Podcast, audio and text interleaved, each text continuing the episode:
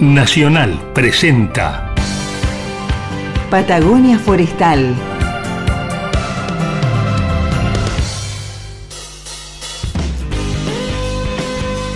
Patagonia Forestal, un espacio de encuentro y diálogo para compartir saberes y miradas. Un territorio de ideas, proyectos con visión de futuro. Patagonia Forestal. Un lugar para sentir la investigación, innovación y el desarrollo. Patagonia Forestal, un programa del CIEFAP.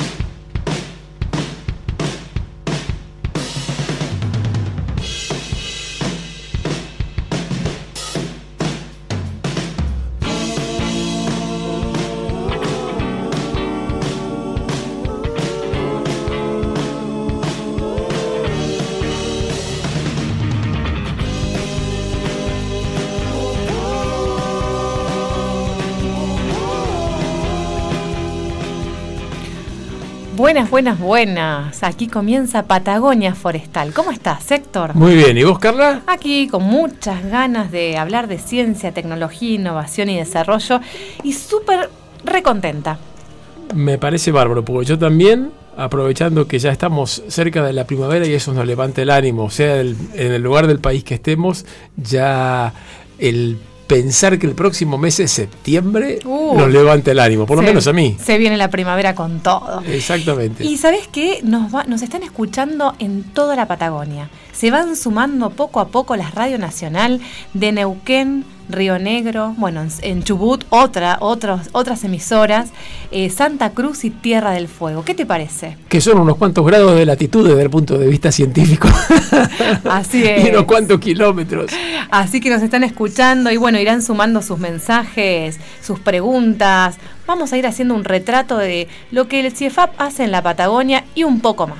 Y está muy bueno porque es el área de trabajo nuestra, digamos. Si bien tenemos la sede tradicionalmente en Esquel, trabajamos a lo largo de toda la, la cordillera andino-patagónica y además en los valles irrigados. Entonces creo que corresponde tratar de, de llegar a la gente para la cual trabajamos. Totalmente. Agradecemos especialmente a todos los directores de radios nacionales que están haciendo posible esto y muy especialmente a Nano Peralta, el director de Radio Nacional Esquel, que generó estos enlaces para que nuestra voz llegue a todos los rincones de Patagonia. Exactamente. ¿Qué tal si arrancamos con este programa y tu historia de ciencia en la vida cotidiana? ¿Qué tenés para hoy? Mira, lo de hoy lo titulo Las apariencias engañan. Y creo que a veces lo que parece ser de una manera no lo es. Y lo más importante es saber por qué una vez que uno se da cuenta que las cosas no funcionan como se esperaba.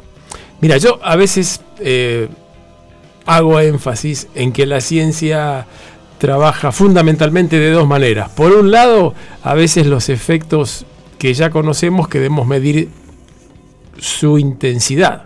¿sí? Por ejemplo, nosotros sabemos que el aire se enfría a medida que nos elevamos de lo que es el nivel del mar. Para eso basta subir una montaña, ya sea caminando o en auto, y después de unos metros o kilómetros sabemos que el aire está mucho más fresco. Pero, ¿cada cuántos metros baja un grado de temperatura?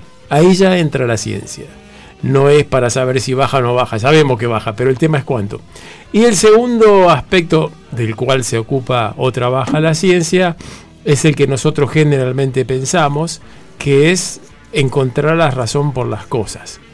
Y si son de la manera que nosotros nos imaginamos. Por ejemplo, queremos ver si algunas plantitas crecen mejor en distintos medios de cultivo. En tierra, en tierra mezclado con compost, etcétera, Y para eso cultivamos plantitas en distintos, de, en, en- en esta variedad de, de medios de crecimiento y después medimos si crece más en uno que en otro y tenemos una hipótesis, digamos, pensamos que va a crecer más que en un otro, pero hasta que no lo medimos no lo sabemos. Bueno, yo quería traer dos casos típicos de cosas que no tienen que ver con lo que realmente uno espera que ocurra, pero eh, voy a hacer una introducción con algo que sí es intuitivo. Si nosotros pensamos en un día de verano bastante caluroso y nos imaginamos cuál sería la temperatura de un suelo sin vegetación, vamos inmediatamente a pensar que va a estar mucho más caliente que donde hay vegetación. Altísimo. Sí, y esto está medido, digamos, en líneas generales, digamos, un día de, de, sol, de verano, sin mucho viento, es muy posible que el suelo pueda pasar los 40 grados. Mientras que donde tenemos una vegetación de unos 10 centímetros va a andar en 25, y si tenemos vegetación de 30 centímetros o más puede estar tan solo como en 20 grados, prácticamente la mitad. Pero hay casos en el que las cosas no son como parecen. Por ejemplo, en un día de verano, volvamos al suelo, si yo le pregunto a la mayoría de la gente si piensa que va a estar o va a contener más humedad el suelo sin plantas que el suelo con plantas, probablemente va a decir que bueno, que el suelo con plantas tiene más humedad. Cuando en realidad es al revés. Pero el tema no es solo saber que es al revés, sino porque si uno escucha una explicación convincente, la próxima vez ya va a pensar dos veces cuando tenga la misma pregunta que responder. Aunque se olvide la explicación, pero sabe que hay una explicación razonable. En este caso es muy sencillo. Hay más humedad en el suelo sin plantas porque se pierde humedad solo en la, en la capa superficial del suelo. En cambio, donde hay plantas, se pierde humedad a lo largo de todo el perfil del suelo, o dicho de otra manera, desde todo el volumen del suelo donde hay raíces. ¿Por qué? Porque nosotros tenemos que imaginarnos que las raíces son como tubitos agujereados clavados en el suelo por donde puede salir más humedad desde dentro del suelo hacia la atmósfera. Si nosotros dejamos un recipiente al aire con agua en un día de verano, lo más probable es que se evapore rápidamente. ¿Qué pasa? Trata de buscar el equilibrio el agua, de donde hay más concentración de agua a donde hay menos concentración que es el aire, que siempre hay algo, puede haber mucho o poco. Entonces, si las plantas, nosotros nos imaginamos como que son tubos con agujeritos que están clavados en la tierra, toda la humedad que está dentro del suelo va a tener más posibilidades de ir a la atmósfera a través de esos cañitos, para decirlo de alguna manera, que si no estuvieran si el suelo es yermo, no tiene vegetación, solo va a perder agua, en, su, en su superficie, en la parte muy superior. Y otro segundo ejemplo para cerrar es el famoso caso de que se riegan los cultivos para evitar heladas. Acá en nuestra zona lo escuchamos siempre decir, por ejemplo, los viñedos. Los viñedos que son muy sensibles, que es un cultivo bastante sensible a las heladas. Y uno piensa, pero están todos locos en un día de invierno, si vos estás afuera sin ropa y te mojan, es lo peor que te podría pasar. Te Uno quiere estar sequito. Bueno, no es así. ¿Cómo es? Cada gotita de agua que se congela libera 80 calorías. O sea que si nosotros estuviéramos desnudos en pleno invierno, muertos de frío, con un baño de agua, y nos rociaran, pero con un baño muy suave, un rocío sutil, cosa que nos queden gotas muy finitas en el cuerpo, en el momento que se congelan sentiríamos como un shock de calor. Y eso realmente uno no se lo espera y, me parece interesante explicarlo porque es algo que lo estamos viendo todos los días y que nosotros lo tomamos como algo natural y a veces está bueno saber cómo funciona. cómo funcionan las cosas. Bueno, esto no es una clase de física, pero es Patagonia Forestal y también tenemos esta responsabilidad de traer estas cosas sobre la mesa, ¿no? Exactamente. Gracias, Héctor. ¿Qué tal si arrancamos entonces con este tema para compartir con ustedes? Quédense.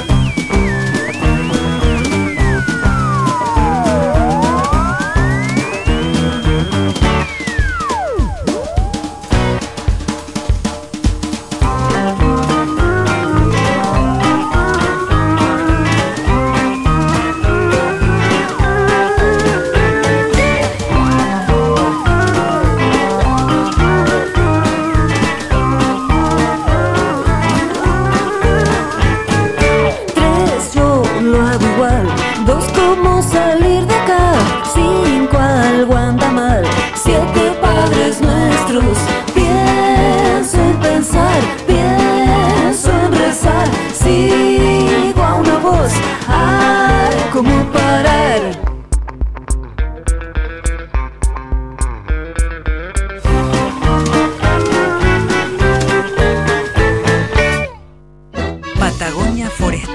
Todos los jueves a las 19. Sintoniza Radio Nacional Esquel. AM560. Con Carla y Héctor, Viví Patagonia Forestal. Un espacio de encuentro de ciencia, innovación y desarrollo.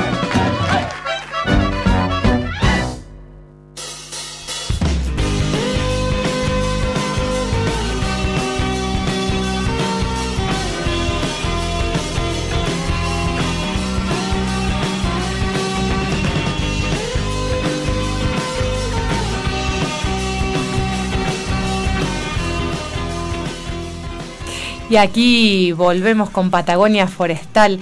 Estábamos conversando que nos olvidamos de pasar los teléfonos porque queremos recibir sus preguntas, sus llamados, sus comentarios, sus Sí, elogios y algo más. Sí, y también las críticas. Eh, Estamos siempre pendientes de poder escuchar sus opiniones y como decía Carla, estaríamos encantados de saber qué piensan de nosotros.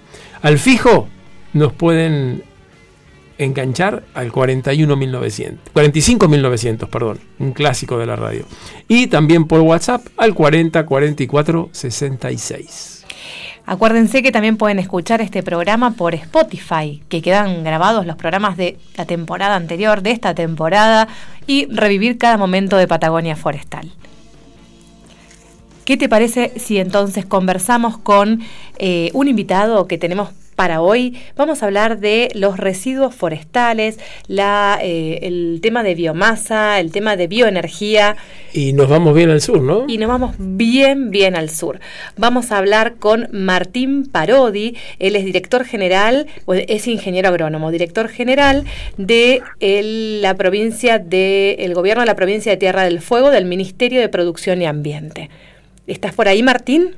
Sí, hola, ¿qué tal, Carlos? ¿Cómo te va? Bien. Buenas tardes a todos. ¿Cómo y a la audiencia. ¿Qué tal? Buenas, buenas tardes. Bueno, tenemos un, un cordobés viviendo en Tierra del Fuego.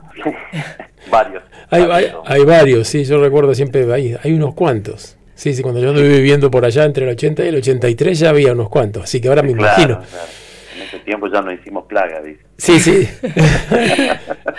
Bueno, agradecemos muchísimo, sabemos que están con, con muchas actividades, mucho trabajo, pero queríamos tener las voz de ustedes con relación a, bueno, un análisis eh, que, que hicieron en conjunto con el CIEFAP, un análisis de residuos de lenga en la industria forestal y, bueno, la posibilidad de valorización como pellet de madera, eh, bueno, realizado en conjunto entre el Ministerio de Producción Ambiente de la provincia y el CIEFAP. Querem- Queríamos que nos cuentes un poco cómo surge, ¿no?, esta demanda, esta idea eh, ante una, me imagino, una problemática, una temática territorial. Claro, sí, bueno, como ustedes bien estaban diciendo, ¿no? Eh, o sea, es una, es una problemática en específico de la industria forestal actual, ¿no? Eh, si bien viene de varios años atrás, eh, en el último tiempo se ha acrecentado, ¿no? Eh, pensemos que la, la industria forestal fueguina se, está radicada casi en su totalidad en la ciudad de Tolwyn, Eh, en el parque industrial. Y bueno, eh, el procesamiento de la madera genera una, un volumen de residuos importantes, ¿no? Entonces, eh, es la idea, o sea, esto se plantea primero para darle una, con la posibilidad de darle una, una, una valoración a esos residuos, porque si bien nosotros hablamos de residuos, muchos son, son subproductos de otras, de otras líneas de producción, ¿no? Tal es el caso de, de, de los productos como puede ser el pellet. Sí. Entonces, eh, en base a eso y a en esta gestión, lo que se ha venido haciendo es un relevamiento por parte del Ministerio de Producción y Ambiente en cuanto a, ese, a dimensionar la generación de estos residuos y buscar alternativas, eh, no solamente para disminuir los residuos, sino para generar una, puede ser una fuente de ingreso más para la industria, ¿no es Claro. cierto? Sí. Entonces, eh, y también eh, eso se da en el marco de, pensar políticas para el desarrollo sostenible, ¿no? Eh, tanto de lo ambiental, de lo social y de lo económico. Entonces, un poco tiene que ver con, buscar eh, alternativas y respuestas a la, a la, situación actual, pero pensando un poco también en el desarrollo del sector. ¿sí? Che, Martín, ¿y qué, ¿y qué uso piensan darle fundamentalmente a los pellets o qué uso potencial tendrían, digamos? Claro, sí, es potencial. O sea, eh, la realidad es que, que, lo que se pretende en una primera instancia es eh, generar el, conocimiento eh, para que los productores locales lo puedan tomar y puedan plantearse en la, la, inversión de, este tipo de proyectos, ¿no? bien lo, hicieron, lo hicieron desde CIAFAP, digamos, en dimensionar, primero en caracterizar, ¿no? El, los residuos, eh, analizar la, potencialidad para, para, para, para, convertirse en un pellet. Hay ciertos requerimientos, bueno, que entiendo que va a haber gente de CEFAP que pueda explicar mejor esos puntos. Eh, entonces, eh, y después, el potencial de está tanto en el uso local como como en las posibilidades que habría de exportación de esos productos, ¿no? entiendo que no es fácil, eh, desde el punto de vista que se requieren cierta escala para, para poder acceder a otro tipo de mercados. Y, también eh, pensando de que es una que es un es un lugar lejano no la isla y, también es un área de manera especial lo que da ciertos beneficios o podría dar ciertos beneficios en potencial siempre hablando porque no no es hoy algo actual. Así que desde el punto de vista mm, del consumo local se, requieren otras instancias también que tienen que ver con la, generación de ese tipo de, de, de, estufas o no me sale la palabra en este momento, disculpen, eh, pero para que puedan ser consumidos en el medio local, tanto para la, industria del turismo, el sector hotelero, como para consumo domiciliario, ¿no? Martín, eh, ¿y em, ¿cuál, cuál es la respuesta en el diálogo con los distintos actores, ¿no? Locales con los, los productores. yo creo que socialmente están muy bien vistos estos proyectos, ¿no es cierto? Eh, y más por la sociedad, la comunidad local. Primero porque la comunidad eh, visualiza ese problema, o sea, el problema de, de, la generación de residuos por parte de las industrias. En el caso específico de la industria forestal, de los residuos que se generan del procesamiento para la obtención de, de productos elaborados, como puede ser la madera cerrada pensemos que eh, la industria del, del volumen que procesa tiene un rendimiento en, en casos, en, algunos casos puede llegar hasta un 45%, en, eh, tradicionalmente siempre se habló de un 30-35%, o aún menos en algunos casos particulares, ¿no? Que va muy asociado al tipo de tecnología con la que procesa y todo, pero digo, todo eso es residuo de diferentes diferentes tipificaciones en el residuo, pero pero todo eso puede ser o en parte eso puede ser utilizado para la generación de estos productos. Entonces, desde el punto de vista de la sociedad, de la comunidad local, está muy bien visto. Mm. Y en el caso de los productores, eh, yo creo que ha ido mutando eh, la concepción y, creo que hoy ya lo visualizan como alternativa. ¿Por mm. qué? Por, por diferentes motivos. Primero porque es, puede ser una fuente de ingresos más, la tecnología está más disponible, o sea, tanto la tecnología de, de, insumos como la tecnología de proceso. Entonces, hay una hay una buena recepción, lo que pasa que no es fácil eh, producir esos cambios, ¿no? O sea, es como que hay que ir acompañándolo del Estado y esa es la intención de, de la provincia, particularmente del Ministerio de Producción y Ambiente y de la Secretaría de Desarrollo Productivo y PYME, ¿no? Que es la que a través del CIERFAP eh, encaró la, o solicitó esta asistencia para desarrollar el trabajo. Excelente. Y gran desafío por delante entonces. Sí, es, es, una buena cosa, sobre todo en los lugares rurales donde no llega el gas. Que también, que también este puede ser una forma de, calefaccionarse, sí, sí. Y bueno, y ahora incluso, aunque llegue el gas, digamos, con, con este, los, los ajustes que va a haber de las tarifas y demás, también puede ser hacerlo más competitivo. sí, complementario. también, también, pensar que, que eh, acá el, la necesidad de, calefacción a través de la leña es, es, muy fuerte la demanda. ¿sí? Entonces, tanto para la ciudad de Río Grande como para la ciudad de Tolwyn y la ciudad de Ushuaia. O sea, hay muchos barrios que no tienen acceso al gas, la posibilidad de acceso al, gas natural y, bueno, sí tienen la, está subsidiado eh, el gas en garrafa, no, no conozco el tema, pues no me voy a meter Sí. en los temas, porque hablando de más. Pero, claro, pero, pero son, pero es un, esto puede suplir eso y además eh, con las con las condiciones de, de seguridad que puede otorgar para el consumo domiciliario, para la, para, para la cuestión hotelera, que es muy importante, ¿no? O sea, serían potenciales demandantes de eso, de este producto. Absolutamente. Martín, te agradecemos muchísimo, bueno, a vos, al resto Bueno. del equipo, a, a Javier Ojeda, a Darto Paredes y especialmente a Carolina Hernández que, bueno, que están trabajando muy cerca de las acciones, conjunto con el CIEFAP para encontrar respuestas, ¿no? A Bueno. estas demandas territoriales. Bueno, muchísimas gracias por la comunicación y serán dados los saludos a todos y los agradecimientos. ¿eh? Bueno, muchas gracias. Bueno, Gracias, Martín. Hasta luego. hasta luego. Quédense con nosotros porque en un ratito nomás después de este tema musical vamos a seguir hablando con los protagonistas de este análisis. Vamos a hablar con los referentes de la unidad de biomasa ahí del CIEFAP que están eh, trabajando en Río Negro. Un poquito más cerca en Bariloche. Un poquito más cerca, pero también vamos a volver a Tierra del Fuego porque hubo gente con la que tuvieron que interactuar porque fueron los que relevaron los materiales para poder hacer los estudios. Claro. Así que quédense porque les vamos a seguir contando sobre esta historia. Ya volvemos. Señores, aunque no lo crean, está aquí la caravana mágica, el ritmo en tus pies y la alegría en el corazón.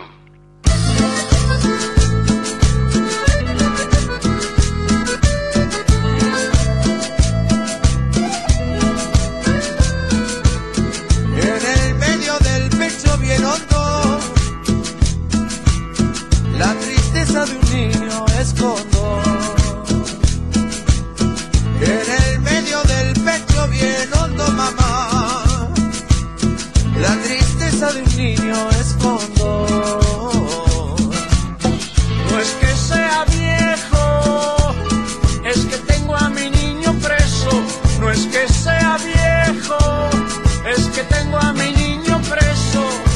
Es que sea viejo, es que tengo a mi niño preso. No es que sea viejo, es que tengo a mi niño.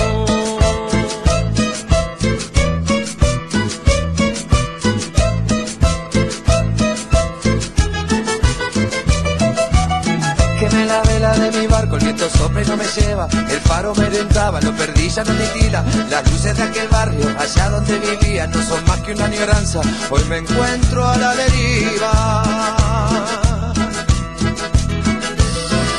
Cada vez que soy sincero me dicen desubicado y me pongo paternal cuando estoy con una mina. Los pibes de la calle me miran de costado porque piensan que ser viejo es ser un policía. Ya nadie me invita a ninguna fiesta y si voy siempre quedo hablando solo. Para la sociedad soy solo un usuario, para mi familia un viejo bobo.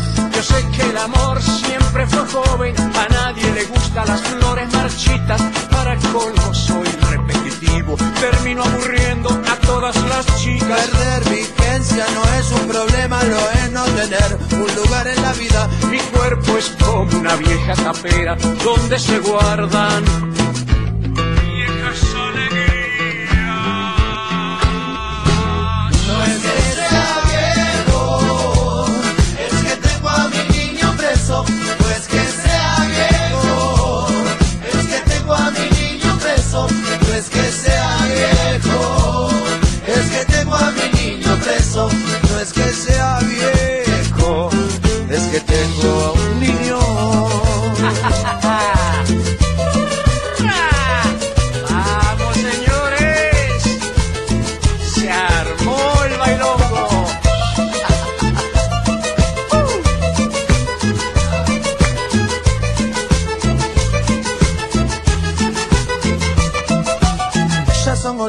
Profundos sentimientos, solo me quedan razonables pensamientos y el sentido común como un ungüento y el fútbol del domingo mi entretenimiento, la soledad que desespera me acompaña, me llena de ansiedad, pierdo la calma y mis amigos no me pueden cosechar, cliquean, enter, borrar. Para decir verdad caí en la trampa, todo lo que tengo me demanda, solo cargo cuentas por pagar y de eso nadie se puede salvar. Perdón que me desnude, es que guardo muy adentro un dolor que ya es costumbre.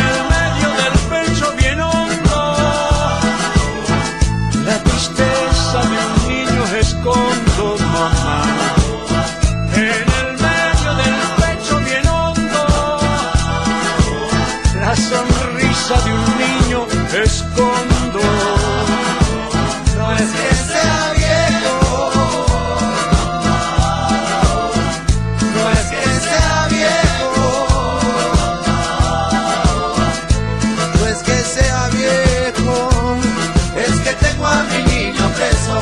No es que sea viejo, es que tengo un niño.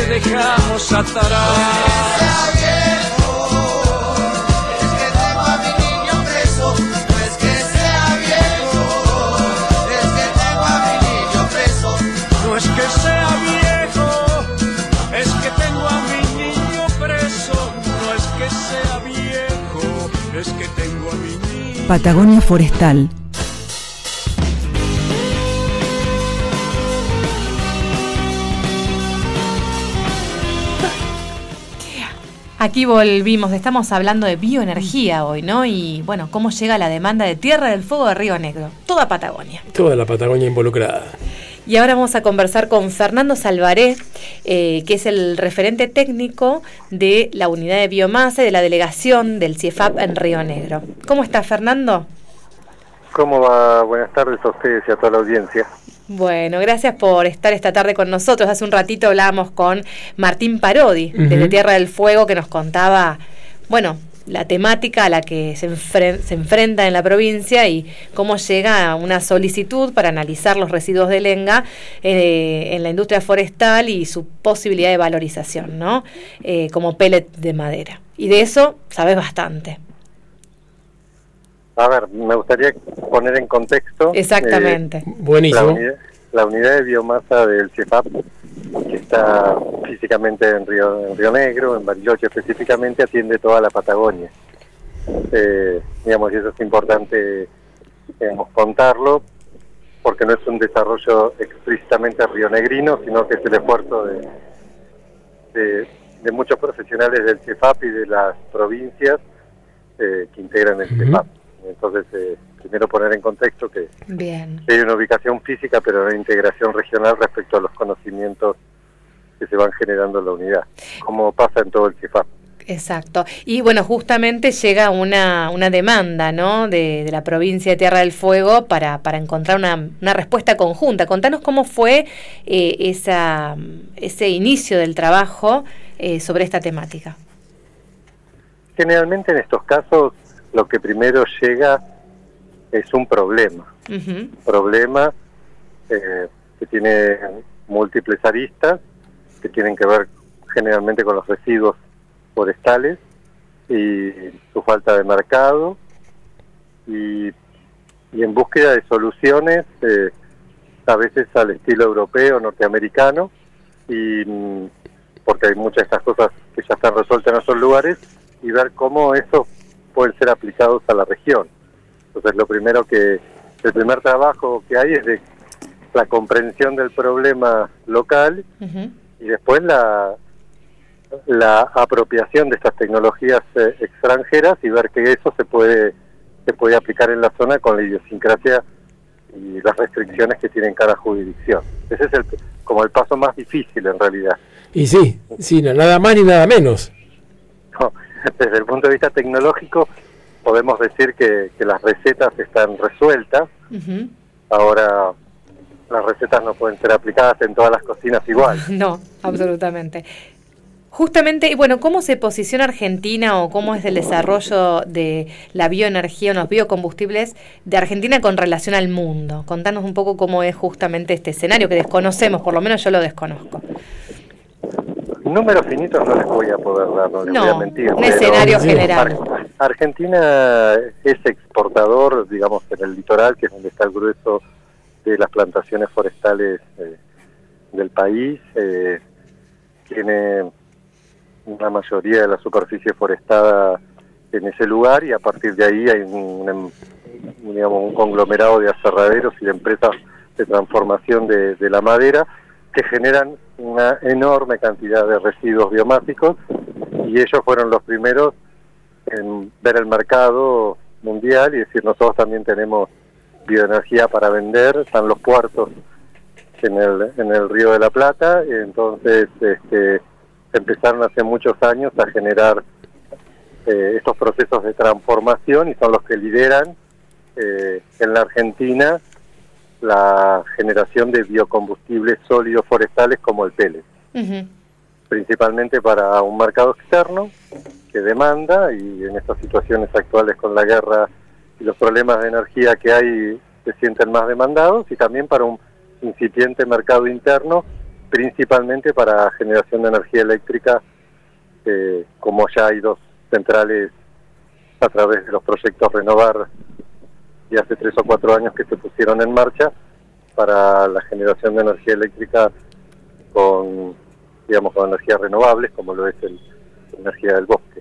Sí, con el, con el incremento del precio de la energía a nivel mundial, esto yo creo que incluso eh, lo hace todavía más atrayente a todo lo que son los, los productos biomásicos a partir de la madera, ¿no?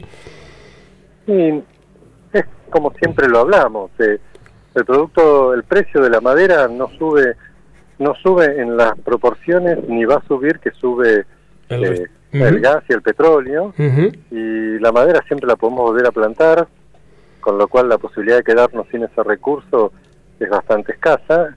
Entonces tenemos un horizonte de proyección de, de obtención ahí de energía muy fuerte. Sí, además de ser mucho más amigable con, con el ambiente, por supuesto. No, ni hablar, ni hablar pero digamos, ahí hay un horizonte. Hoy tenemos este problema que es que la realidad es que hay, un, hay una desconfianza todavía en el uso de los, de los sistemas, eh, vamos a hablar del tema del pellet, que usan pellet, que hace que la, la, sensación de que vamos a tener todo gas natural eh, es muy fuerte.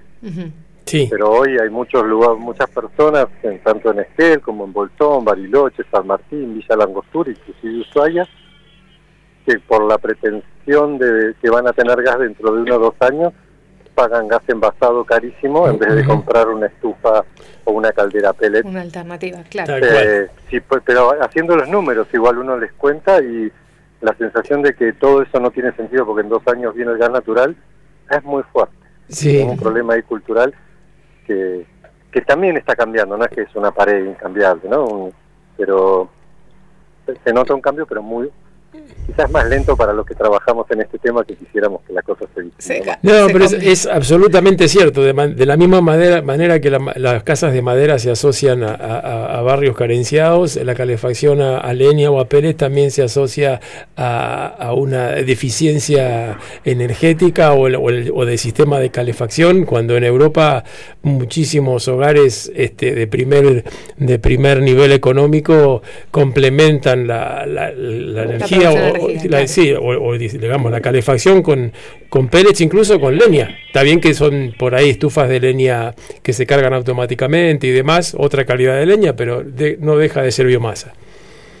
Quizás los únicos ejemplos positivos que tenemos al respecto tienen, están en misiones con un par de hoteles en Iguazú que son alimentados a pellets y nadie se da cuenta.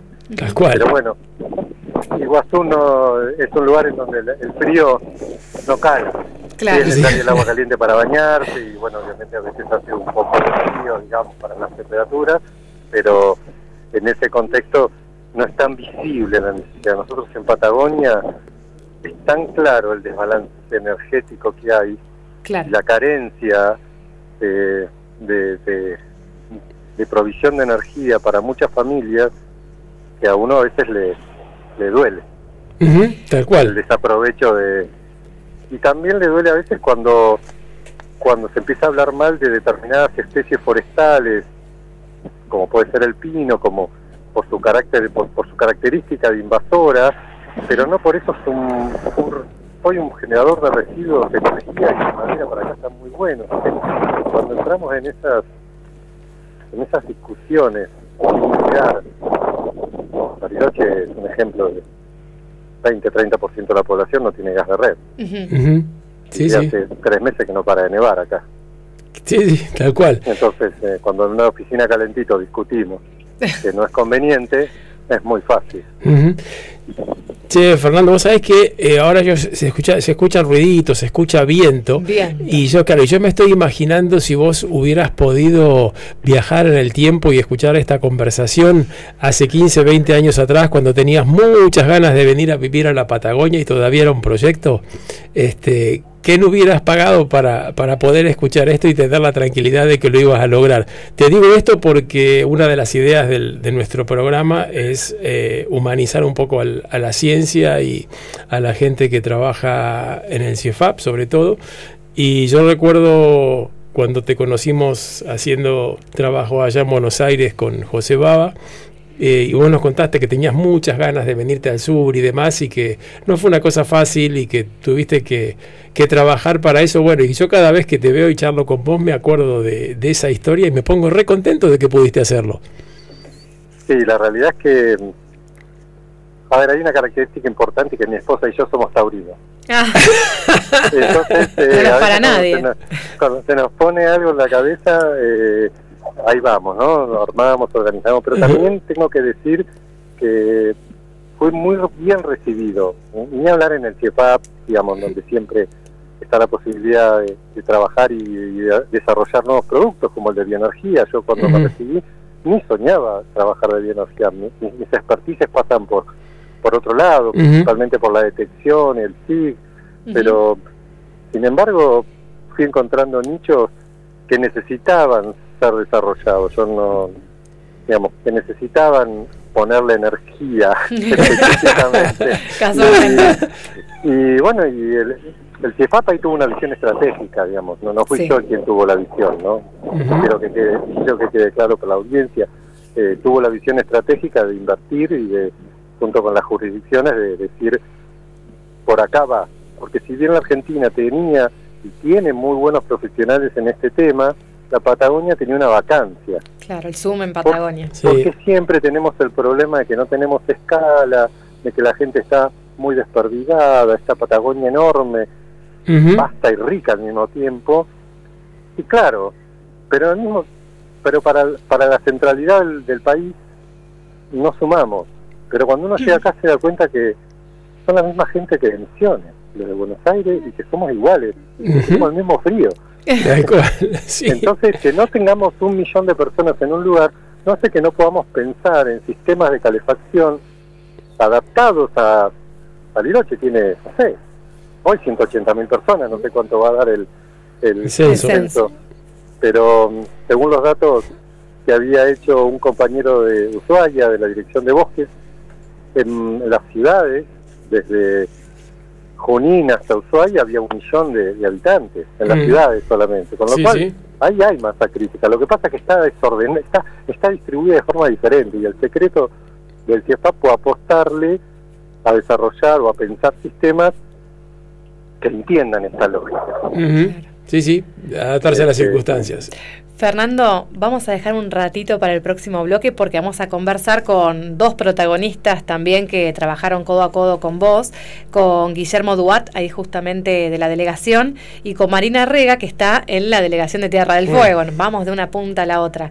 Y vamos a hablar con ellos porque son los que eh, también estuvieron en los análisis, recolectaron junto con los técnicos de la provincia los materiales para, para analizar, para investigar y que derivaron en buenos resultados, ¿no? Me parece perfecto. Bueno, gracias por estar con nosotros esta tarde. Damos una vuelta de página nosotros con acá con la audiencia que nos está siguiendo y seguramente van a mandar varias preguntas y conversamos en, nuevos- en los próximos programas con vos, ¿sí? Un placer charlar con vos, como siempre. Bueno, gracias a ustedes. Bueno, eh, siempre participar de estos eventos me, me genera mucha alegría. A Así que bueno, eh, seguimos charlando en otra ocasión. Por, por supuesto. Gracias. Un Seguimos. Hasta luego. Igualmente. Seguimos con Patagonia Forestal en un ratito. Tal vez te veas a través de mis ojos Adentro mío te veo a vos. Yo sé que lo que te está guardando quedó grabado en este rincón de puertas abiertas de cara al sol. Limpios de corazón, ilusionado, te fuiste yendo tras el sueño porteño. Yo acá sigo, soy tu interior, soy argentino.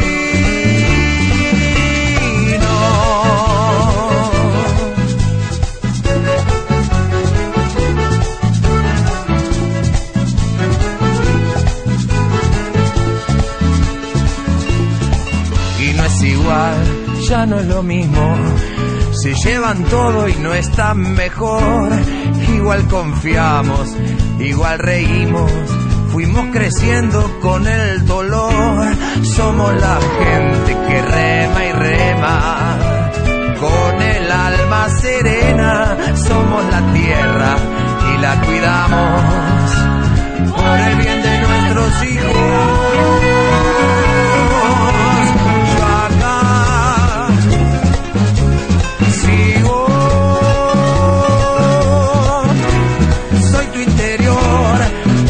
Argentino.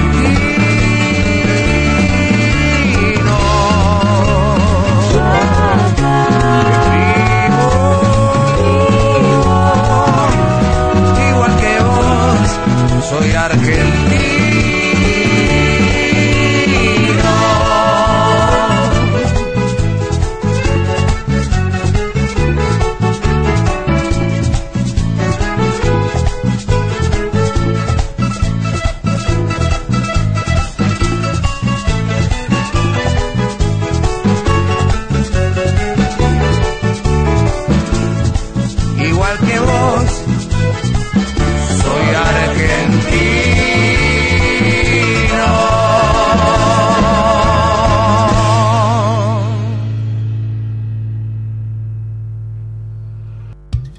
Jueves 19 horas, Patagonia Forestal. Por AM560 Nacional Esquel.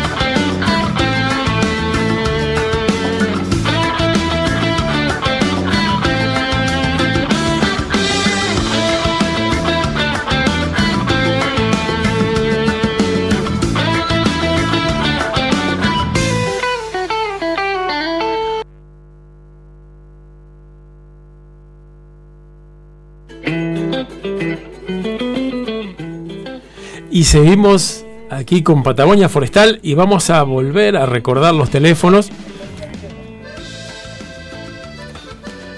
para los que recién se sintonizan la radio puedan comunicarse con nosotros que realmente nos encanta escucharlos y que nos cuenten sus dudas respecto de las cosas que hablamos o que también nos propongan temas, nos hagan preguntas. Y para eso pueden discar en el fijo el 45900 y si se quieren comunicar por WhatsApp lo pueden hacer al 40 44 66.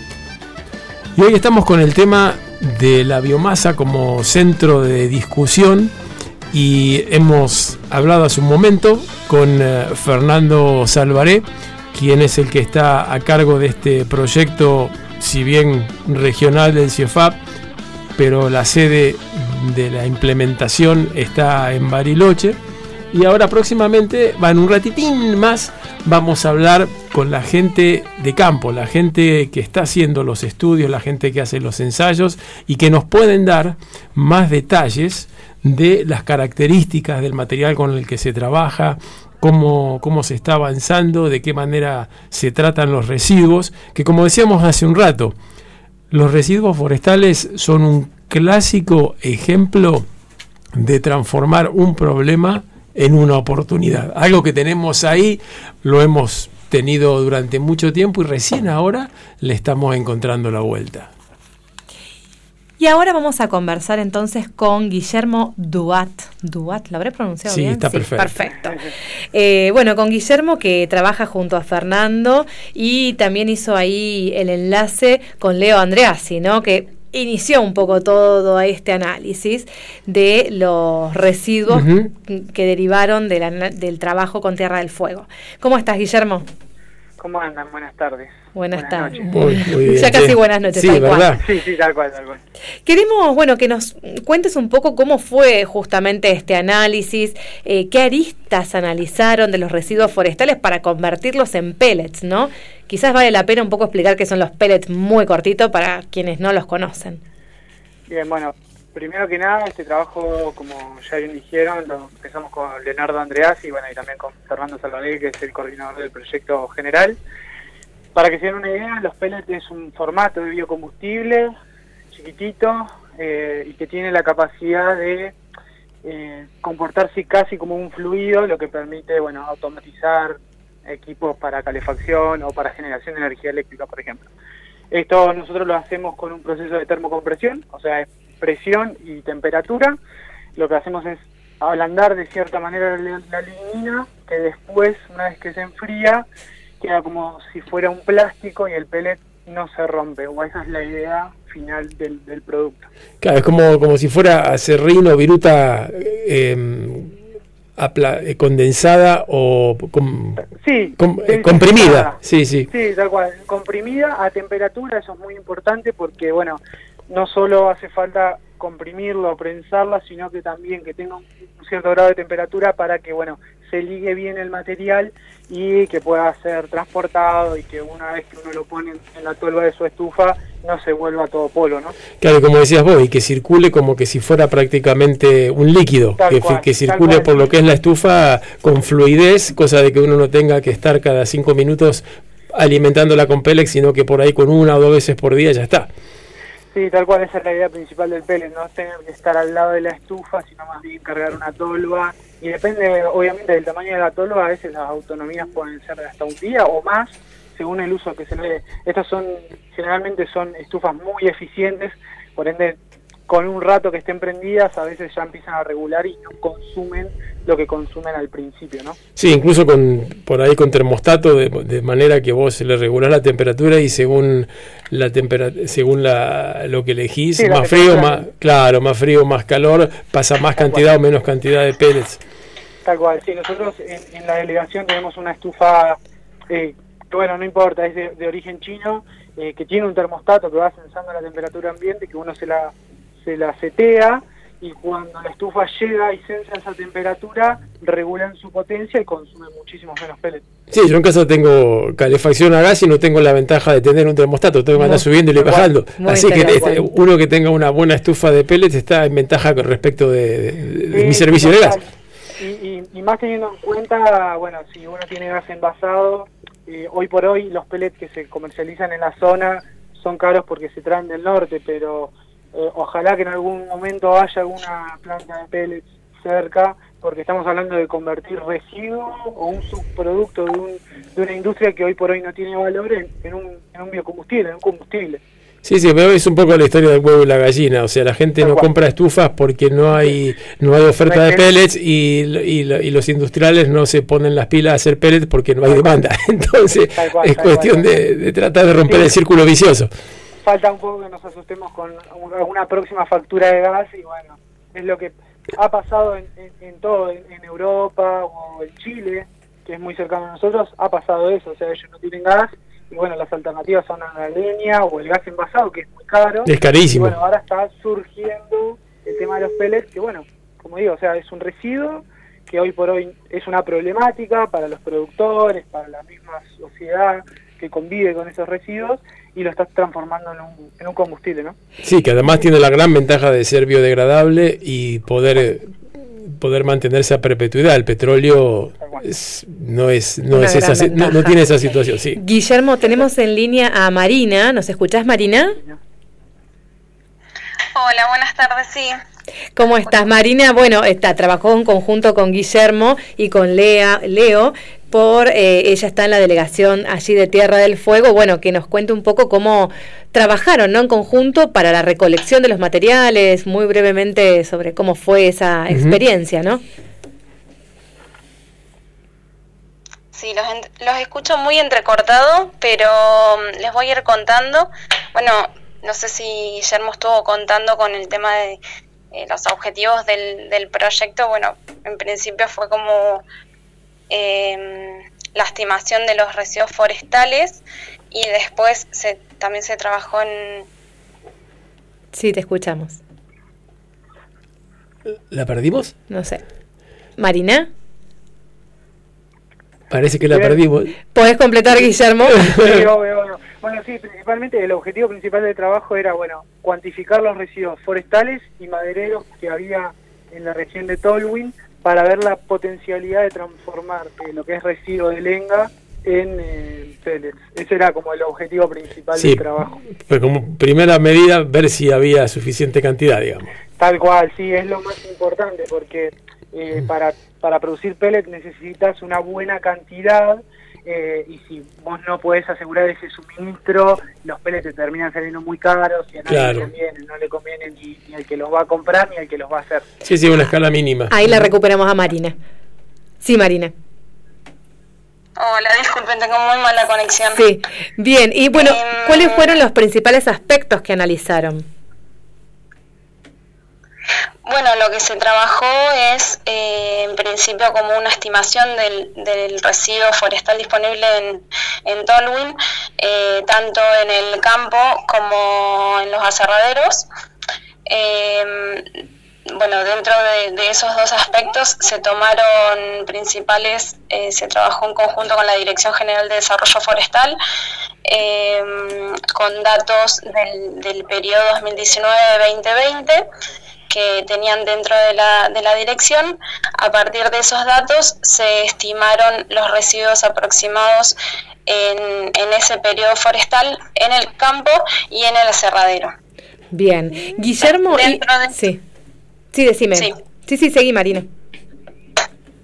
Bueno, de- después de, de- de calcular esos dos residuos, que mm, después se tomaron, bueno, las, los residuos que se podían utilizar para llegar a ser biomasa. Bien. Em, Claro, ¿qué proporción de esos sirven para servían para, para producir biomasa? Está bien. Y con relación a los resultados en concreto que surgieron del estudio, bueno. ¿cuál es, digamos, es promisorio el- los resultados? ¿Hay buen material? Claro, cantidad habría parece al principio, ¿no? Como, como primera cosa. Y- está bien, y la seg- el segundo, Responder eso, Marina. claro. ¿Estás ahí, Marina? Sí, los escucho muy, Muy. Claro, sí, sí, tenemos problemas. eh, En principal, sí. em, sí, se tomaron también, eh, a partir bueno, de estos residuos que se calcularon una cuantificación de residuos en campo y en aserradero, se tomaron muestras en donde vi- vino el ingeniero em, Leo y, em, y se tomaron residuos tanto en el campo como en el aserradero. De acerrín, viruta, eh, cantoneras, podrición blanca, marrón, 10 tipos de residuos. está bueno. De esas 10 tipos de fuentes se analizaron en el laboratorio de biomasa en Bariloche. Bueno, y justamente, Em, y justamente en el laboratorio... Estamos ya sobre el final del programa y nos gustaría saber, bueno, cuáles son eh, los resultados, Guillermo, o lo- los desafíos que quedan por delante, ¿no?